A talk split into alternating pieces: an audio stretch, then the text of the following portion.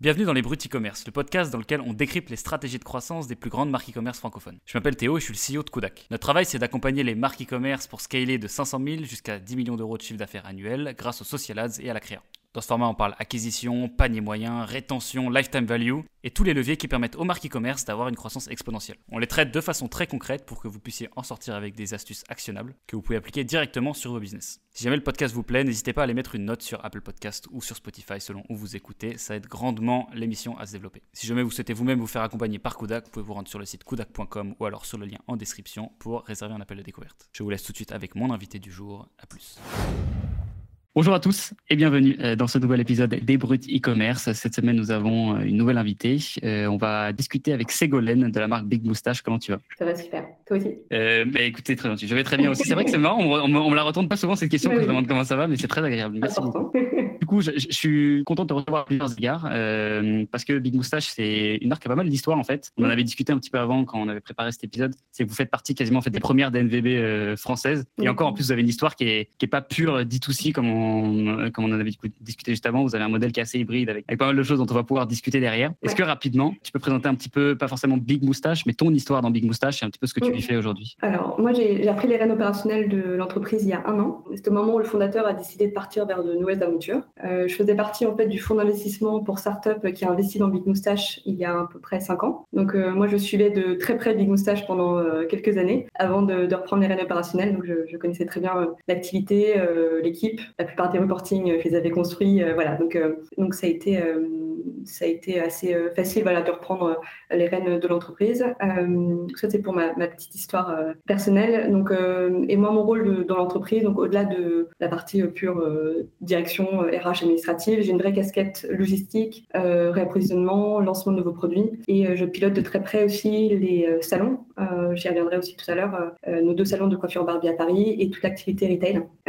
voilà un peu pour mes grandes missions chez Moustache. Pour, ce, pour certaines personnes qui ne connaîtraient pas toute l'histoire de Big Moustache. Alors, déjà, chez Big Moustache, on propose des euh, cosmétiques naturels et fabriqués en France euh, et des outils professionnels pour tous les hommes. En fait, notre, on est expert du poil parce que notre offre historique s'adresse à des rasés et des barbus, mais notre objectif est s'installer dans la salle de bain de tous les hommes. Et tous les hommes ne se rasent pas et n'entretiennent pas leur barbe. Je ne sais pas si c'est ton cas, Théo. Donc, on a décidé d'élargir notre gamme. Donc, euh, aujourd'hui, notre, notre gamme s'adresse à, tous les hommes et pas que aux barbus et, aux, et rasés et aux moustachus. Euh, Big Moustache, c'est une marque 360, comme tu l'as dit en introduction. On n'est pas qu'un e-shop. Euh, on a aussi un large réseau de revendeurs. On est dans plus de 300 points de vente en France. Et on a aussi notre particularité, c'est qu'on a des salons de coiffure barbier. Euh, donc, ils font office de point de vente, mais l'activité principale de ces lieux, c'est du service. C'est de la coupe de cheveux, de la taille de barbe, du rasage à l'ancienne. Et ces salons de coiffure, euh, enfin, salons de, coiffure barbier, ces barbershops sont des réelles vitrines de notre expertise euh, du poil. Et l'aventure a commencé, euh, juste pour, euh, pour rappeler un petit peu, avec le lancement d'un abonnement de lame de rasoir livré à domicile à réduit. Donc, ça, c'était en 2013. Big Moustache a rapidement conquis le cœur de milliers de rasés et a su créer une vraie communauté très forte. Et donc, c'est pour ça que on, enfin, le fondateur à l'époque a décidé de ne pas s'arrêter là et de créer une, une, marque, une vraie marque forte euh, pour, les, pour les raser les barbus. Et donc, après, voilà, toute l'histoire et toute la création de la marque 360 donc, euh, dont je viens de vous parler. Voilà. Ouais, chronologiquement, ça correspond un petit peu du coup le démarrage de l'aventure, parce que tu disais du coup 2013. En fait, au moment où on avait vu en fait l'explosion et, et, la viralité de du coup c'était Dollar Chef Club euh, aux États-Unis. Voilà, avait... ouais. ouais. C'est un copycat effectivement de Dollar Chef Club. On n'a pas encore été vendu un milliard d'euros à l'univers, euh, mais c'est exactement c'était ça un petit peu l'idée euh, originale de, de, Big Moustache. Euh, et après, on a suivi un petit peu le, la même idée. Dollar Chef Club aujourd'hui, c'est aussi une marque, alors pas complètement 360, mais qui s'est élargie sur des cosmétiques pour hommes, pas que autour de la barbe et du rasage. Donc, euh, donc voilà, c'est exactement ça. Et euh, je suis assez curieux de savoir, avant que tu rejoignes euh, donc, Big Moustache, tu étais dans le fonds qui, qui, a investi dans Big Moustache. à l'époque, c'était quoi qui avait motivé cette décision d'investissement? Est-ce que c'était purement par un petit peu une FOMO de, On a vu Dollar Chef Club qui est en train de faire un carnage aux États-Unis et il fallait avoir l'équivalent français? Je, je, pense que c'était un coup de cœur pour, pour l'entreprise, enfin pour la marque. tout le monde connaissait Big Moustache. c'était une des premières DNBB françaises. il y en avait peu à l'époque. on n'était pas plus de 300. Il y avait le site français, Bonobo. Et donc, euh, voilà, le, président du fonds connaissait bien l'histoire de Big Moustache et, euh, quand Big Moustache est toquer à sa porte, ça a été un, voilà, assez naturel d'investir dans cette, dans cette aventure. donc voilà, c'était, je pense, un coup de cœur et une forte. On, croyait, donc SIA Partners, hein, qui est le cabinet de conseil qui du coup crée ce fonds d'investissement pour startups, avait une forte croyance en la viralité, en la, le potentiel d'une marque comme Big Moustache. Ok. Et d'un point de vue un peu plus économique pur, je, je, pense, je sais pas si les gens avaient bien compris à l'époque ce qu'était, bon, je pense que enfin, les fonds devaient le savoir déjà très bien ce qu'était une D2C en fait et un peu cet, avantage d'avoir des plus grandes parce qu'on avait, on, on, bousillait un intermédiaire. D'un point de vue économique, c'était quoi les trucs qui faisaient que, parce que tu peux avoir des boîtes qui sont des coups de cœur, qui sont super intéressantes, mais qui sont pas forcément des super investissements pour un fonds. Euh, qu'est-ce qui fait que voilà, a mis de l'argent dedans? Bah, Je pense que je pense que c'est la taille de la communauté. Le, du coup, la communauté d'abonnés de raser. Euh, plusieurs milliers de personnes en quelques mois seulement. Ça, ça tout de suite, c'était une vraie preuve d'une force euh, incroyable de, de, la marque, de réussir à, à, à, rassembler autant de personnes autour euh, d'un produit. Ça, je pense que ces, ces chiffres ont, ont, ont, su convaincre le fonds d'investissement. Je pense qu'aussi le fait d'avoir réussi à créer tout ça avec seulement deux personnes dans un garage, c'était un peu, voilà, un peu l'histoire du début de Bing Moustache. Hein. C'est deux personnes dans un garage qui ont cette idée folle de, de lancer, de disrupter le marché du rasage euh, qui était euh, dominé par euh, des grands comme Gillette ou autres, avec des prix de laine de rasoir assez, assez élevés. Donc l'idée c'était de disrupter ce marché, ce qu'on ce qu'on a, qu'on a réussi à faire. Et donc ça, je pense que voilà, c'est aussi convaincu, je pense, le fond de dire bah, en, investissant enfin, avec euh, en, mettant aussi euh, voilà, de l'argent, en finançant euh, cette, cette aventure, on peut aller beaucoup plus loin parce qu'on a déjà réussi à faire beaucoup avec deux personnes et, une communauté déjà d'abonnés immense. Ok. Au, moment où toi, du coup, tu as repris la marque, la boîte, elle ressemblait à quoi? Bah, La boîte, elle allait bien. On avait, enfin, c'était après le confinement, donc après, on a pas mal profité du fait que beaucoup de Français étaient sur leur canapé et avaient leur carte bleue dans la main et, et passaient beaucoup de temps à, faire, des emplettes. donc, je pense que c'était un, on était un bon moment de la marque, euh, mais il y a eu, moi je suis arrivée en avril 2021, et en fait c'est à partir de juin euh, qu'on a commencé à, à, voir des choses bouger au niveau de Facebook notamment, et je pense que Théo, euh, tu, connais très bien l'histoire, et ça je vais peut-être peut y revenir tout à l'heure, mais on a, on a dû complètement changer notre façon de, de, voir, enfin de, de, de, créer de la valeur. Les relais de croissance dont Big Moustache a bénéficié dans le passé ne sont plus les mêmes aujourd'hui, ne peuvent plus être les mêmes aujourd'hui. C'est notamment lié au, prix fulgurant de, l'acquisition. Donc donc voilà, donc on a réussi à transformer pas mal de choses depuis un an, de, créer, de, créer euh, de, nouvelles offres. Euh, et euh, voilà, donc on a, lancé plein de projets dont on pourra, on pourra mm. parler, mais en tout cas, on est, on est bien sûr dans la continuité de la marque qu'elle était déjà il y a un an, mais on allait encore plus loin et on n'a pas eu le choix parce qu'aujourd'hui, bah, tout DNVB a besoin, de, au-delà de la résilience, hein, c'est d'aller chercher des, des nouveaux canaux d'acquisition et se recentrer euh, sur euh, les actifs historiques euh, des, de la marque, donc la communauté. Ouais, c'est la raison pour laquelle j'avais hâte de faire cet épisode, c'est parce que c'est cool mm. d'avoir une marque un, un, aussi grand historique, mm. D'autant plus que le marché, en plus, la, DNVB en, sur 2021 et encore plus sur 2022 est, est, clairement en train de changer, comme quand tu viens d'en donner quelques éléments. et ça va être intéressant de pouvoir, pouvoir se poser sur un peu l'historique des DNVB, toi, ce que tu as pu voir évoluer dedans. Donc, je vais avoir plein de questions sur ce sujet qui vont venir après. Avant tout, je pense que pour que ce soit clair pour nos auditeurs, c'est très bien de faire un petit état des lieux, juste de la croissance et mm. pour comprendre un petit peu quelle taille fait Big Moustache aujourd'hui. Est-ce que tu peux donner quelques petites indications là-dessus Oui, bah pour donner quelques chiffres, peut-être par activité, parce que du coup, on a trois activités bien distinctes. Euh, sur la partie e-shop, euh, je pense que ce qui fait la force de Big Moustache euh, aujourd'hui, c'est la taille de, de, sa communauté de clients. dans les trois dernières années, on a eu 40, plus de 40 000 clients. On a 20 000 clients actifs aujourd'hui. On a aussi, je suis très fière de, de, ce chiffre, on a, on a réussi à devenir un vrai référent en termes de conseils dans la vie quotidienne masculine des hommes. Aujourd'hui, on a plus de 80 000 visiteurs actifs par mois sur notre blog. Donc 80 000 hommes, notamment, euh, viennent euh, lire nos conseils euh, sur la vie quotidienne des hommes. Donc ça, c'est une, vraie force, je pense, de notre marque. On a aussi, alors c'est aussi parce qu'on est une marque qui n'a pas seulement un an, mais on a réussi à, construire une vraie communauté aussi sur les réseaux sociaux, en organique. donc on a plus de 50 000 abonnés sur nos réseaux sociaux. Sur la partie retail, je pense que c'est l'axe de développement principal de Big Moussa sur les dernières années. Je pense que tout DNVB aujourd'hui ne peut pas, euh, la plupart ne peuvent pas survivre euh, dans un modèle euh, pure e-shop. aujourd'hui, c'est, on est on est forcé de devenir indépendant de Facebook et de tous les problèmes d'acquisition. Et donc pour moi, ça passe complètement par l'omnicanalité. Donc on s'est considérablement développé sur la partie retail pour vous donner quelques chiffres. Alors que 2020, c'était une année très compliquée, comme vous le savez, sur la partie retail. On a réussi à faire une croissance de 10% entre 2019 et 2020 en retail et entre 2019, entre 2020 et 2021, on a fait plus 45%. Ce qui a beaucoup aidé, c'est notre partenaire Monoprix bien sûr, et c'est aussi le fait qu'on s'est beaucoup développé dans des concept stores, notamment via des marketplaces B2B comme Encore Store ou Faire, qui nous permettent de nous faire connaître auprès de, centaines de, concept stores en France. Euh, voilà, donc aujourd'hui, Moustache, c'est plus de 300 points de vente en France et euh, ça, ça ne fait que, que commencer. Euh, et sur la partie salon, on est, moi, je, suis très fière de ce qu'on a réussi à construire aussi parce qu'on a, on a, une vraie, on a une vraie clientèle récurrente. On a des barbiers qui ont réussi à, bien fidéliser. aujourd'hui, nos deux salons, c'est 700 clients par mois, par salon. et on a un taux de repeat de 90%. Donc 90% de nos clients salon reviennent. Alors certains toutes les semaines parce qu'ils ont besoin d'avoir une part parfaite et certains tous les mois. Mais voilà, on a un vrai, un très beau euh, taux de, de client. Euh, voilà pour les, euh, pour les grands chiffres clés de nos différentes activités. Alors, il y a, il y a, plusieurs activités. D'ailleurs, je suis assez intéressé de savoir un petit peu comment est-ce qu'elles s'entretiennent. Et, en fait, d'où vient cette décision de base de, qui est hyper originale pour, mm. pour une DNVB, en fait, c'est d'ouvrir des salons de, salons de coiffure, pas des boutiques, mais des salons de coiffure, vraiment. C'est ce qui est une expertise assez différente. Enfin, le salon de barbier, excuse-moi. Là-dessus, d'où elle vient cette décision? D'ailleurs, chronologiquement, en fait, elle date de quand, ça, par rapport à la création de Big Moustache? Alors, elle date de l'ouverture du premier salon de coiffure barbier, date de 2017. Donc, l'ouverture du salon du boulevard Beaumarchais à côté de Passy. Alors, comment, euh, comment est cette idée En fait, le, fondateur et l'équipe, euh, quand ils ont, créé la, gamme de cosmétiques et euh, l'abonnement de rasoir, ils se sont rapidement entourés de barbiers en freelance pour faire connaître la marque, pour tester les produits, pour aussi faire un peu d'événementiel. Donc, on avait un petit reporter euh, et on, s'installait en entreprise, dans des festivals euh, avec un fauteuil de barbier et on taille la barbe euh, de passants pour faire connaître la marque. Et, donc ça, cette activité un peu événementielle a, cartonné. Et du coup, l'équipe s'est dit, bah, il y a quelque chose à faire. C'est une vraie vitrine de notre expertise d'entretien de, la barbe et du rasage, une vraie vitrine de l'expertise du poil. Il faut que ça soit plus pérenne. et donc, on a, donc il a embauché, on s'est dit, un premier barbier qui le suivait sur plusieurs événements. Et ensuite, on s'est dit, bah, en fait, on va, créer nos salons créé notre barbeur. C'était un peu le début euh, de l'euphorie barbeur à Paris. Euh, aujourd'hui, on n'est pas tout seul, mais on est la seule marque de cosmétiques pour hommes à avoir ses propres salons de coiffure barbier. Donc ça, c'est une vraie force. Euh, voilà. Donc ça s'est fait, voilà, à peu près.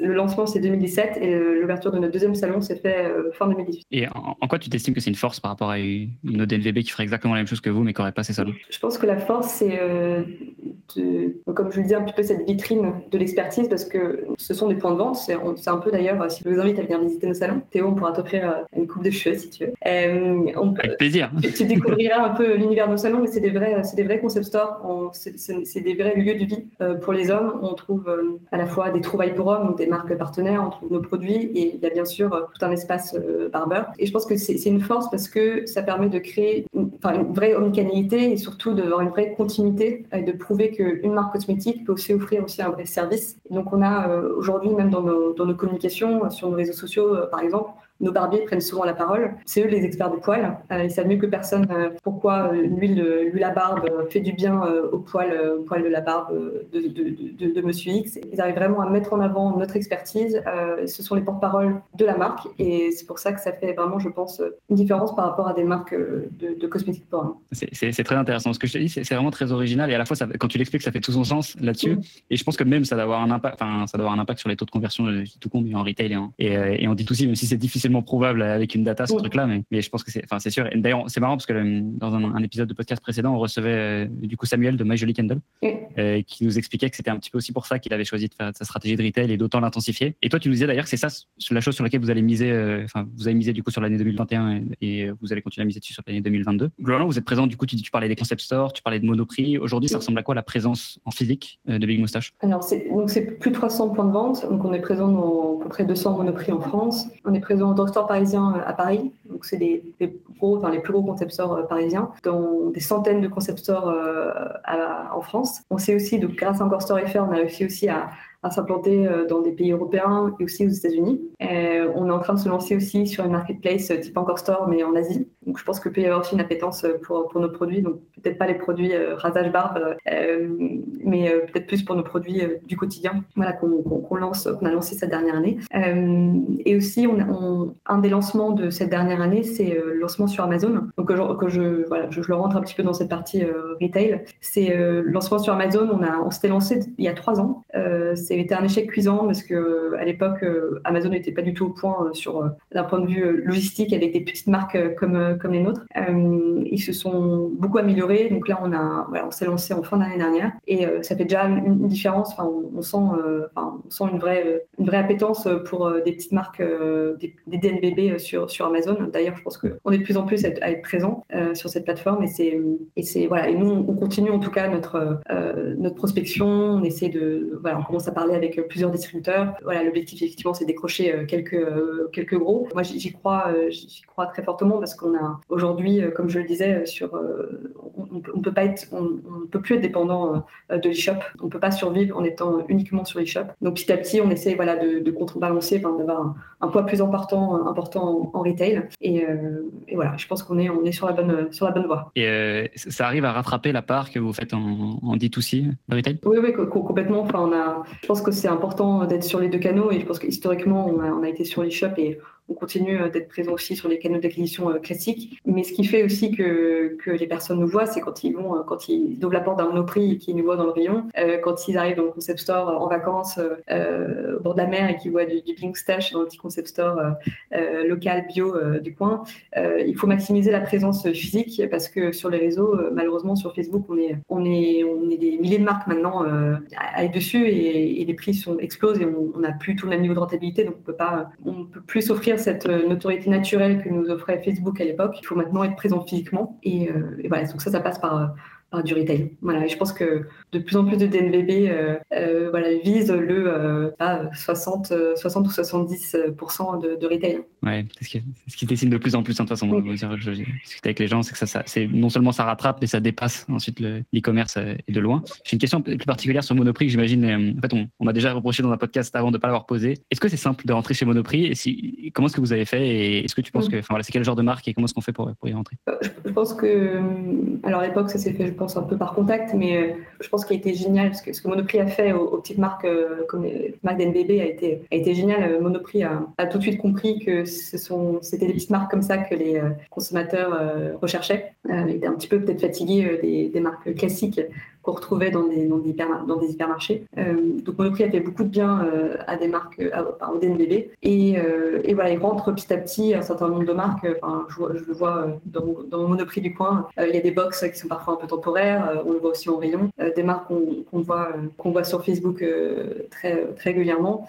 Et donc, je pense que voilà, rentrer chez, Monoprix, c'est pas, pas, pas simple, mais je pense que ça, ça, se fait par contact ou par aussi euh, viralité euh, de la marque. Et après, il faut savoir aussi entretenir euh, la relation et poser des belles choses, proposer des, animations, comme on a, on a on fait, nous, régulièrement au moment des temps chauds de Bigoussage, c'est-à-dire fête des pères, Saint-Valentin, Noël. on propose régulièrement des animations comme nos barbiers ambulants qui débarquent dans les Monoprix pour, pour, poser des tailles de barbe et, des coupes de cheveux. Donc, voilà, donc c'est un, un, beau partenaire qui a su, je pense, qui a apporté beaucoup de choses aux marques euh, enfin, aux petites marques comme les nôtres. Ok. Aujourd'hui, il y a combien de personnes en interne qui s'occupent de ça? C'est toi ou c'est il y a une personne dédiée sur Alors c'est moi. J'ai un stagiaire euh, qui m'aide sur tous les sujets retail et notamment sur euh, les plateformes Encore Store pour gérer un peu le flux des, des commandes de concepteurs. Mais sur la relation Monoprix ou dans Store par exemple pour des voilà, les gros retailers, c'est moi qui conserve cette relation. tu, tu me fais une très bonne transition hein, avec Encore Store qui était la, la chose d'après sur laquelle je voulais t'interroger parce qu'encore une fois, c'est une chose que j'entends de plus en plus souvent dans ce podcast. Oui. Euh, quel bénéfice principal tu tires de, de, la prévention Encore Store bah, Je pense que c'est une vraie vitrine euh, aujourd'hui. Je pense que ça devait être une galère pour les concept stores d'aller trouver des marques euh, sympas à distribuer. Je le mets un peu à leur place. Hein, bah, D'ailleurs, certaines parfois nous écrivent au service client en disant Ah, j'ai repéré votre marque sur Internet. Donc je pense qu'ils font un, vrai boulot euh, de recherche et c'est génial, je pense que ça va être un peu chronophage pour eux. Donc Encore Store, ben, c'est super pour les deux camps, enfin pour la, c'est pour ça que c'est marqué le place B2B, mais ça met en relation voilà, tous ces concepteurs, ces pharmacies euh, qui cherchent euh, des petites pépites euh, à distribuer et, toutes ces marques qui n'attendent qu'une seule chose, c'est d'être présentes sur tout le territoire français. Et donc, bah, nous, ça nous a permis, je pense, de, bah, trouver beaucoup plus de, de, revendeurs et de faire ça de façon beaucoup plus fluide. C'était aujourd'hui, même dans la prospection, ce genre d'outil permet d'envoyer des mailings, de faire des relances, d'aller aussi chercher à la mano voilà, des, des concepteurs qui peuvent être intéressants, qu'on peut contacter directement. Donc, c'est voilà, moi je, je, trouve ça vraiment génial. On a, on a fait des, des très belles performances en 2021.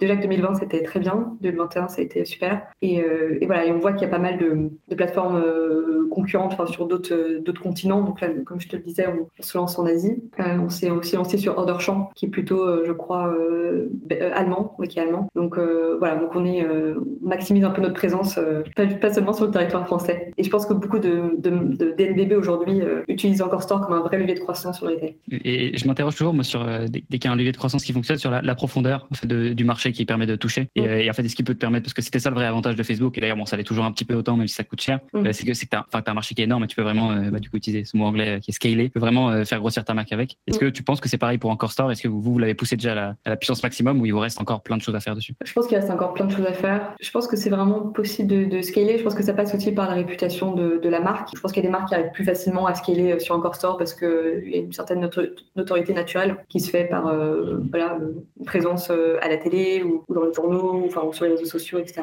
Mais, je pense qu'il y, a un vrai potentiel. Après, c'est la difficulté aussi, c'est euh, d'entretenir aussi la relation avec tous ces concept stores parce qu'on a beau être présent dans par exemple 200 concept stores, il faut quand même entretenir la relation au-delà d'un simple mailing de relance. là, ce qu'on est en train de faire, nous, c'est de proposer des petites formations à tous les concept stores qui nous distribuent. Donc, même s'ils ont fait une commande de 200 euros, on leur propose une, petite demi-heure de formation pour qu'ils puissent plus facilement vendre nos produits. Voilà, ça, ça, crée aussi euh, du repeat. Euh, il y a pas mal de, de concept stores qui commandent une seule fois, qui testent. Si ça marche pas, ils passent à autre chose. Donc euh, voilà, faut, bon, c'est un peu comme, comme en B2C. Il hein. faut, faut, faut, entretenir, il faut créer de la rétention aussi sur, sur ces concept stores. Et comme ils sont nombreux, ça demande du temps, mais, mais voilà, on a beaucoup de, enfin, on peut en tirer beaucoup de, bénéfices. donc on travaille, travaille en forte proximité avec tous ces concept stores pour, pour que ça soit une relation pérenne. Tu disais qu'aujourd'hui vous en avez, alors j'ai mal noté les chiffres, c'est 300, c'est ça 300, c'est le nombre de. C'est, on a plus de 300 euh, points de vente, que j'ai pas compté exactement le nombre de concept stores, parce qu'il y en a certains qui ont fait des commandes par exemple 6 mois, mais ils ont peut-être plus de produits. Euh, donc on a, on a, à peu près 200, on est présent dans un peu plus de 200 monoprix en France. Et en concept store, on doit être entre 100 et 150 concept stores en France, à l'étranger, sachant que voilà, la, majorité, la très grande majorité c'est en France, mais on a quelques concept stores qui, nous, qui achètent régulièrement chez nous aux États-Unis, en Belgique. Le but, le but c'est d'en avoir, avoir combien? Bah, le, plus possible. Après, il faut, savoir entretenir, la relation aussi. C'était pas pour revenir un petit peu sur la question de la profondeur du marché. En fait, je, me demande vraiment, tu vois, combien. Euh, combien, combien voilà, combien il y en a, en fait, combien tu, peux vraiment avoir? Est-ce que tu as vraiment une profondeur qui est importante? Oui, oui, complètement. Et euh, ta, ta, question est très pertinente parce qu'on n'a pas, dans les concept stores, en fait, il y en a beaucoup euh, qui ne vendent pas de cosmétiques ou qui vendent que des cosmétiques pour femmes. Donc, si on, dans le cas de Big Moustache, je, la profondeur du marché n'est pas, pas énorme. Il y en a, il y en a beaucoup, hein, et puis il y en a aussi il y a beaucoup de concept stores qui testent des choses. ils nous le disent, hein. parfois ils prennent, ils font une commande Monoprix, euh, une commande Big Moustache, euh, ils se rendent compte qu'en fait, euh, c'est pas le problème de la marque Big Moustache, c'est qu'il n'y a pas d'hommes qui viennent acheter des cosmétiques chez eux. ils préfèrent vendre des t-shirts, des gadgets. Donc, voilà, donc c'est faut, faut, on essaie de cibler les concept stores plutôt cosmétiques. Et voilà, il n'y en a pas, y en a pas des, milliards, mais je pense que c'est quelque chose qui se développe de plus en plus. Et d'autre part, on a quand même, alors c'est un point important, Big Moustache, la moitié de nos clients sont des femmes, parce que beaucoup de femmes achètent pour leurs hommes. Et donc c'est plus facile pour nous. C'est aussi une force pour nous euh, pour pouvoir s'installer dans des concept stores, même cosmétiques purs, a priori purs, avec une clientèle plus féminine, c'est qu'il y a des femmes qui vont profiter du coup pour acheter euh, du la barbe euh, pour leur, pour leur conjoint, pour leur père. Euh, donc, donc voilà, donc je pense qu'il y a, il y a beaucoup de choses, enfin, la il y a une vraie profondeur quand même de, marché, pas illimitée, et on, je pense qu'aussi il y a beaucoup de concepteurs qui se, qui se développent. C'est devenu quand même quelque chose qui est assez recherché d'avoir des, des, endroits qui proposent des, des marques plus sélectives, soit bio, soit enfin, bio, naturel, donc, euh, donc, voilà, je pense qu'on est, vraiment aux prémices de ce, de, ce marché. Une bonne nouvelle pour Encore Store qui, on le rappelle, est une des récentes licornes françaises. Oui, une levée assez monstrueuse. Et donc, félicitations si nous écoutent. J'aimerais beaucoup. Je pense que je vais essayer de les, de les faire venir comme dans le podcast aussi parce qu'on en parle beaucoup trop. J'ai cité un petit sujet qui était très important dont tu m'as parlé au début, qui est en fait un des éléments fondateurs de la marque, qui est celui de la communauté. Et euh, d'ailleurs, il faudra aussi que tu nous expliques si euh, dans cette communauté, il y a aussi les femmes ou alors est-ce que c'est la communauté d'hommes qui est hyper engagée? Enfin, en fait, depuis le démarrage, pourquoi tu estimes que tu avais dit que c'était un truc qui avait été euh, intéressant pour les fonds de se dire, OK, bon, il y a une communauté hyper engagée très rapidement. Ça vient d'où ce truc? C'était quoi? C'est l'angle était parfait, le produit était bon. Alors, ça. Bon, je pense que déjà, l'offre historique d'abonnement de lame de rasoir, c'était tout nouveau. Euh, on a quelques concurrents depuis, mais on a, c'était vraiment, euh, c'était tout nouveau en France de proposer cet abonnement de lame de rasoir à prix réduit entre moins, moins 30% et moins 40% par rapport à ce qu'on trouve en GMS, et livré à domicile. C'est déjà un produit, un, nouveau produit, un, vrai, on était, il y a une vraie différenciation. Et je pense qu'aussi, ce qui a été hyper fort, c'est l'ADN de la marque. Parce que Big Moustache, c'est un détonnant mélange d'humour, d'innovation, d'audace, et, ça, je pense que peu de marques de cosmétiques pour hommes le proposent le proposait en 2013 et le propose encore aujourd'hui. Donc je pense que l'ADN de la marque a aussi euh, nous a permis de marquer les esprits, de faire que les gens reviennent, tout simplement. Et donc je pense que les, beaucoup de, gens euh, qui d'hommes, mais aussi de femmes, qui sont peu tombés amoureux de, l'univers de marque, au-delà du, produit. Et je pense que c'est ça qui permet aussi de fédérer une communauté. Euh, si vous nous suivez sur les réseaux sociaux, on, a, on essaye d'être drôle, en, évitant le ridicule, mais voilà, on a, on a cet ADN de marque qui nous permet d'avoir une vraie, voilà, de permettre une prise de parole assez chouette et voilà, qui permet d'entretenir une vraie communauté et de faire en sorte que les gens euh, nous suivent et reviennent. Ouais. Et d'ailleurs, ça se, ça se traduit. On, avait parlé quand on avait préparé ce, podcast. Du coup, je ne sais pas si je peux dire le chiffre, donc je ne vais pas le dire dans, le doute. Et que vous avez un nombre ahurissant de clients qui sont là depuis euh, quasiment le démarrage. Quoi. Mmh, complètement. Bah, fait, bah, nos abonnés historiques, pour euh, donner un, un, chiffre que je peux communiquer sans problème, la, la durée de vie de nos clients abonnés, c'est de 5 ans. Euh, donc c'est énorme. Euh, on a des clients euh, qui, puis certains clients qui sont abonnés chez nous depuis 2013. Quand on regarde leur historique, ils reçoivent leur lame tous les mois et maintenant tous les deux mois depuis 2013. voilà, donc on sent un fort attachement à la marque et ça passe pas que par le produit, hein, c'est tout, toute l'histoire, tout ce qu'on a pu aussi apporter en, en conseil, que ce soit dans les flyers, dans les newsletters, dans les goodies qu'on a pu leur envoyer. voilà, c'est on a su vraiment entretenir cette communauté et, elle, ne fait, euh, elle ne fait que grandir. Donc c'est génial.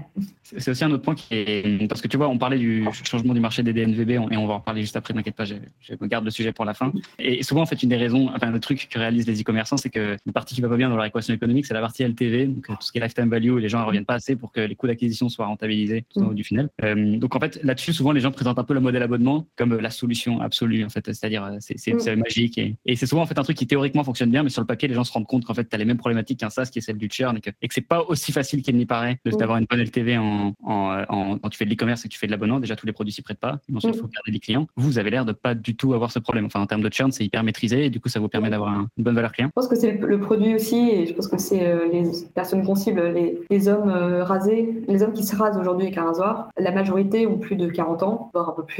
Et, et euh, ont, euh, ont leur petite habitude. Et donc, euh, je pense qu'ils ont, euh, voilà, recevoir leur lame chez eux depuis 8 ans, c'est comme ça que ça s'explique. C'est des, hommes qui ont leurs petites habitudes et qui aiment bien, du coup, qui veulent pas, veulent pas changer. Et, du coup, ça nous a permis, je pense qu'on a réussi à trouver le produit qui fait que les, abonnés restent des années. Je pense que quand l'abonnement sur des cosmétiques classiques, c'est plus compliqué parce que on découvre plus facilement d'autres produits, un peu des, tentations, hein, parce qu'il y, a quand même énormément de marques de cosmétiques. Et puis, on est quand même sur les hommes. Les hommes, ils n'aiment pas, ils pas changer leurs habitudes. Donc voilà, je pense qu'on a, trouvé la bonne cible et le bon produit euh, pour permettre d'avoir une vraie une, LTV intéressante et une de client euh, géniale. Et du coup, notre objectif, nous, c'est de pousser des cosmétiques à ces abonnés euh, qui, pour beaucoup, n'achètent que des lames, que des recharges pour leur rasoir. Donc voilà, c'est, vraiment essayer aussi de, de, créer, d'agrandir cette valeur client en faisant en sorte qu'ils achètent aussi régulièrement des cosmétiques. Et d'ailleurs, nous, on a refondu euh, complètement notre abonnement euh, il y a un an. Euh, déjà, on a changé la, fréquence d'envoi. On est passé d'un envoi mensuel à, bimestriel, tous les deux mois, ce qui nous a permis de faire des économies aussi sur, sur la partie expédition. et on a aussi créé une nouvelle offre incluant un produit de rasage qui permet de, bénéficier de 30% de réduction sur un produit de rasage. Donc, ça permet vraiment de, construire voilà, une, vraie, une vraie offre avec le produit historique et nos cosmétiques et pour créer aussi de la récurrence des cosmétiques, ce qui n'est pas toujours simple à, faire. Donc c'est dans ce cadre-là qu'en fait le, vous avez choisi de compléter le catalogue, produit, c'était pour faire venir ajouter des trucs. Euh. D'accord, je, pense que en fait j'ai envie de t'interroger sur le troisième sujet du coup qui est, qui est celui du, fin, du, du D2C dont on a déjà un petit peu parlé, donc en fait tout ce qui va toucher à la vente e-commerce et je pense que le prendre sous un angle chronologique, en fait tu es une des rares invités qui peut vraiment répondre à cette question-là. Tu as vu quoi comme changement? C'est assez dur et assez large comme question, dis-moi si tu as besoin de plus de précision, entre 2013, donc le moment où en fait euh, voilà Big Moustache, c'est, ça, ça arrive, ce modèle abonnement, etc. Donc on va vendre, on a une On est une des premières. Et aujourd'hui, dans la façon dont tu génères des ventes sur ton site internet bah Déjà, je pense qu'il faut dire que Big Moustache a connu l'âge d'or euh, de Facebook. Et euh, c'était pas 2013, c'est plutôt euh, entre 2017, 2018, 2019. Je pense que du coup, là, c'était assez simple. Enfin, c'était pas simple, mais euh, on va dire que l'acquisition, l'acquisition payante, on se posait pas 10 000 questions avant 2020. Et en fait, tout a, tout a changé début 2021, enfin même autour de juin 2021. En fait, entre 2013, alors peut-être le lancement de l'e-shop, c'était autour de 2015. Il y a eu euh, bah, beaucoup, de, beaucoup de choses qui ont été faites entre 2015 et euh, bah, il y a eu déjà des choses faites sur Facebook, mais c'était beaucoup autour de euh, beaucoup d'événementiels, beaucoup de la marque aussi était aux prémices, enfin, c'était le lancement, donc beaucoup de beaucoup de notoriété aussi dans la presse, à la télé, etc mais il y a eu un vrai boost de la marque en, euh, à partir de 2017-2019, quand la marque a cartonné sur Facebook. Je préfère ne, pas parler des, des, des, niveaux de CPM à l'époque, euh, parce que voilà, ça, ça fait un peu mal au cœur ce qu'on vit aujourd'hui.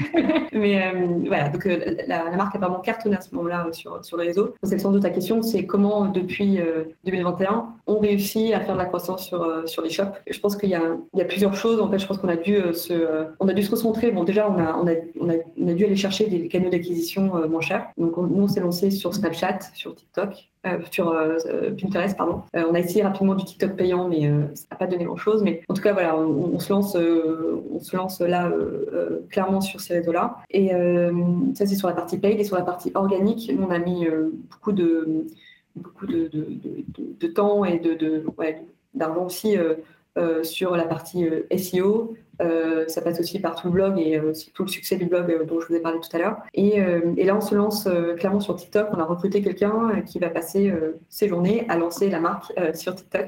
donc, à créer des formats courts sur TikTok, aussi sur Instagram. Et je, suis convaincue qu'aujourd'hui, une marque, et notamment une marque comme la nôtre, qui a un ADN assez fort, un, ADN décalé, il y a un vrai, un vrai relais de croissance et de, notoriété sur, sur TikTok. Voilà, donc ça, je pense que c'est des choses indispensables pour faire un peu fi de, de, des problématiques Facebook un autre point aussi, c'est euh, se recentrer sur, euh, sur les, les, actifs historiques, se, sur, se recentrer sur notre communauté, notre communauté qui est qui est très forte, qui est engagée. Donc il faut travailler euh, notre panier moyen, notre LTV. Pour l'acquisition organique, on en a parlé, la rétention, euh, la conversion. Donc on, travaille plusieurs choses. Donc sur le panier moyen, on lance de nouveaux produits, on lance des nouveaux bundles, des, nouveaux coffrets pour essayer d'augmenter ce PM. On a fait beaucoup de, on a refondu complètement notre site internet il y a six mois pour euh, améliorer notre conversion. On travaille aussi sur des sujets voilà, de, de, rétention avec certaines offres, avec, on a pas mal refondu aussi de notre stratégie de mailing.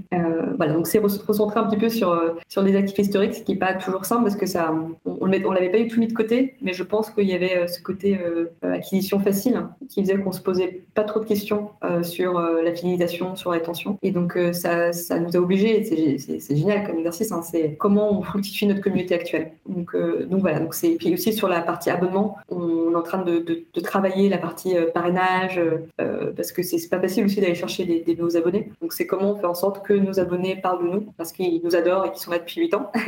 Euh, donc euh, voilà, il faut, être très créatif euh, pour, réussir à, être bon sur, sur l'e-shop. Je pense qu'il y a aussi un point, et ça tu ne diras jamais le contraire Théo, c'est la créa sur le paid. C'est quelque chose qu'on travaille beaucoup. On a une personne chez nous qui est dédiée, photo, qui fait de la photo vidéo, qui est vidéaste et photographe et qui crée du contenu. Donc on teste énormément de choses, on, est toujours à l'affût, voilà, on est bien sûr abonné à, ta bibliothèque Théo et on a on, produit énormément de choses et je pense que la créa aujourd'hui, c'est ce qui fait la différence et ce qui fait que certaines marques réussissent encore à être rentables sur, sur, sur Facebook. Alors là, tu, tu m'as donné tellement de sujets. Écoute, je vais commencer par rebondir sur euh, le dernier. Donc, euh, la bibliothèque, c'est la caverne. Il y a Guillaume qui est dans l'audience. Du coup, c'est voilà, il y a l'équipe, euh, quelques personnes de l'équipe créa qui sont celles qui entretiennent la, caverne. Je dis Guillaume, mais on a plein de gens. On a Manon, Marita, qui, qui s'occupent de tout ça. Donc, ça, c'est pour les personnes. Ensuite, moi, j'ai envie de t'interroger sur deux choses et qui nous font, je pense, la fin du podcast. Tu as posé cette question de comment est-ce qu'on fait en sorte que nos clients parlent à d'autres clients. bah, j'ai envie de te poser la même question. Comment vous faites en sorte que vos clients parlent à d'autres clients Je pense qu'on on a, il y a toujours des petites offres qui incitent, euh, c'est sûr, des offres de parrainage euh, classiques, mais je, pense que ce qui fait qu'on parle de nous, c'est du bouche à oreille classique, et ça, on ne le maîtrise pas forcément, mais on a les clés quand même pour faire en sorte que ça fonctionne. C'est avoir des produits de qualité, un service client irréprochable, un logisticien aussi irréprochable. Je pense qu'il y a des choses qui se font de façon très naturelle, mais il faut être, excellent partout, et, des choses qui se font moins naturellement, mais voilà, avec, avec du parrainage, avec des, aussi ce qu'on essaie de favoriser là aussi pour les abonnés, c'est du GC euh, abonné. C'est une communauté qui n'a pas forcément l'habitude, euh, je pense, de, de, de, voir ce type de vidéo parce qu'on est sur une communauté plus, plus senior. Et donc, euh, donc voilà, faut, faut, faut, être aussi très, très créatif, mais ce qui, ce qui est certain, c'est que ça passe par le bouche à oreille et ça, ça on, ne maîtrise pas, on ne maîtrise pas tout. c'est intéressant que je te pose cette question parce que, en fait, souvent on dit ouais, qu'il faut, faut tabler sur le bouche à oreille, mais c'est assez dur de se dire, OK, bah, pendant six mois, je vais investir sur le bouche à oreille, genre je fais quoi? À part bah, bétonner mon service client, mm. faire des petits code promo de parrainage et, et continuer à développer les meilleurs produits possibles. C'est assez complexe comme. Je pense qu'aussi, ce, qui, ce qui aide, c'est d'avoir un ADN de marque assez fort. On a, on a, on a fait une campagne métro en avril dernier, pendant cinq semaines. le message, c'était un an à la maison, c'est long, trop long. Il y avait un homme avec une barbe immense. on a l'impression qu'elle allait sortir de la fiche. Et voilà, c'est ce, type aussi de, de, messages, de messages décalés. Et je sais qu'il y a beaucoup de personnes, ils savaient que je travaillais chez Big Moustache, mais qui m'en ont parlé, qui m'ont dit c'est génial. Donc, j'en ai parlé à quelqu'un. Et je pense que aussi le bouche à oreille passe par des, des, petits coups de buzz comme ça, où on arrive à faire rire les gens, les faire sourire sur le quai du métro, et puis on parle à quelqu'un. Pour réussir à, pour réussir à marquer les esprits. Du coup, beaucoup, beaucoup de créativité. Et, l'autre sujet sur lequel je voulais t'interroger, c'est, euh, bon, je vais pas parler de TikTok, je vais parler des CEO, mais euh, de Snap et Pinterest, parce que vous avez mm. fait tourner du coup, des campagnes là-dessus. Vous, obtenez quel genre de résultats versus euh, du Facebook? Pinterest, on est vraiment au, démarrage. Snapchat, c'est, c'est pas mal. Hein. Enfin, c'est, pas mal parce que c'est, beaucoup moins cher que Facebook. je pense qu'aussi au niveau de la cible, je pense qu'il y a encore beaucoup de jeunes euh, voilà, nous, on vise plutôt euh, des 30 et plus. Je pense que je pense que petit à petit, on va on va vraiment voir euh, bah, l'explosion sur Snapchat. je suis moi, je suis très contente, mais je voilà, je pense qu'aussi on l'a pas encore beaucoup testé en temps chaud. donc là, sur la fête des pères ou sur Noël, je pense que ça peut vraiment cartonner. Donc je, miserai plus. Enfin, je, je pense qu'on on va voir des, très belles performances plutôt sur des temps chauds pour Big Moustache, que voilà, juin et, Noël. Mais voilà, encore beaucoup de test and learn et, euh, et, on voit aussi que que ce soit en agence ou en freelance, c'est pas pour vous, mais euh, ils sont encore en train de voilà de se de se former dessus, même si c'est pas très très compliqué. Mais on sent qu'aussi euh, les, les professionnels, enfin, agences et freelance en acquisition, ont dû aussi rapidement voilà monter à bord de ces de ces nouveaux outils. Et on n'est pas non plus, enfin je pense que voilà, l'algorithme Snapchat n'est pas aussi puissant que Facebook, donc encore beaucoup de choses peut-être manuelles à faire, mais, euh, mais voilà, je pense que je pense que 2022, ça va être le, on va connaître de très belles très belles choses sur Snapchat. Ouais, je, je, de toute façon, je suis assez d'accord avec toi. Hein. Je pense que l'année 2022 sera l'année de la diversification des canaux, hein. au moins sur la partie paid. Ça va être très compliqué. Tu t'en parlais, tu vois, la Facebook dépendance, on est absolument d'accord sur le fait que ça commence à être très très compliqué de reposer que, que là-dessus. Je suis en train de réfléchir. Je crois que je t'ai posé toutes les questions que je voulais te poser. J'aurais pu vraiment parler de beaucoup de choses, mais après on va, je, je, respecterai pas la promesse de faire durer cet épisode moins d'une heure. Merci beaucoup du coup d'avoir passé ce, ce, temps avec euh, avec nous merci à toi, merci à vous. Euh, je vais te poser la dernière question de, de, ce podcast, qui est toujours euh, la même, qui est standard. C'est euh, est-ce qu'il y a une autre marque e-commerce dont toi tu admires les stratégies de croissance? Il y en a plein, il y en a plein, mais je, pense que celle qui m'a pas mal marqué là ces derniers mois, c'est Flotte. Je ne sais pas si vous avez déjà reçu Michael et Lily dans ce podcast. donc ils, ont créé des, imperméables recyclés. C'est un peu le règne français. Euh, et je trouve qu'ils ont, bah, ils ont réussi à lancer enfin, à créer un produit euh, très euh, différenciant qui répond à un tel besoin. Et ils ont un univers de marque hyper, hyper chaleureux, hyper esthétique. Et, et puis ils ont ils, ont, ils ont réussi à se faire connaître rapidement aussi en, passant à la télé. Certains les ont vus, mais je pense qu'ils ont aussi réussi leur pari par le produit et par l'univers de marque. Donc je pense que ça doit bien cartonner en e-shop. Et puis ils sont très présents, je crois aussi, en retail. Ils, ont, ils, sont, lancés dans pas mal de, pop-up. voilà, donc je pense qu'une belle, une belle marque et peu d'NVB concurrentes, peu de marques concurrentes. Donc euh, de, beaux jours devant eux, je pense. je crois qu'ils sont passés à Kiev être mon associé, hein, il me semble. Oui, exactement. Ouais. Ah, tu leur donner aussi un petit boost de, notoriété. Ok, donc c'est Flotte, F-L-O-D-T-E. Flotte. Et donc le concurrent américain dont tu parlais, euh, tu as dit, peut-être que les gens l'ont pas entendu, c'était Reigns. Yes. Euh, je suis pas sûr que ce soit des Américains d'ailleurs. J'ai probablement. Peut-être américain, ouais. Je suis pas sûr. Bref, à confirmer. En, tout cas, euh, voilà, Flotte, ils font, euh, je crois que c'est du recyclé. Euh, ils apportent encore autre chose par rapport à, leurs concurrents. Et, et puis, puis c'est hyper, hyper beau, hyper quali. voilà. Bon, il va, il va J'espère pas pleuvoir ces, ces, prochaines semaines, mais en tout cas, c'est un, un, bel outil de mode que, je, que, je, mets souvent, même quand il fait beau. Merci beaucoup, Ségolène. Euh, je vais te laisser le, mot de la fin, dire où est-ce qu'on peut retrouver Big Moustache et, te retrouver toi, et ensuite on va pouvoir clore euh, cet épisode. Bah, Big Moustache, on peut, euh, vous pouvez nous retrouver sur www.bigmoustache.com, dans tous les monoprix de France, et bien sûr dans nos deux salons de coiffure barbier à Paris, près de Bastille et dans le 9e arrondissement de Paris. Voilà, et on se, on, se, retrouve très vite. C'était un plaisir, Théo, d'échanger avec toi, puis avec, avec toute l'équipe. Merci. super. Et euh, alors, une question, parce que souvent, il y, a pas mal de demandes qui affluent sur LinkedIn après l'épisode. Est-ce que tu autorises les gens à t'envoyer une demande sur LinkedIn euh, Super. Donc, c'est Ségolène Ramadier. Exactement. Euh, bah, écoutez, merci beaucoup à tous d'avoir suivi cet épisode jusqu'au bout. Je vais vous donner rendez-vous dans, bah, écoutez, la semaine, pardon, la semaine prochaine pour ce nouvel épisode. Je suis un peu fatigué, désolé. et bah, écoutez, on va se retrouver dans un nouvel épisode des Petits Commerces. Ciao à tous.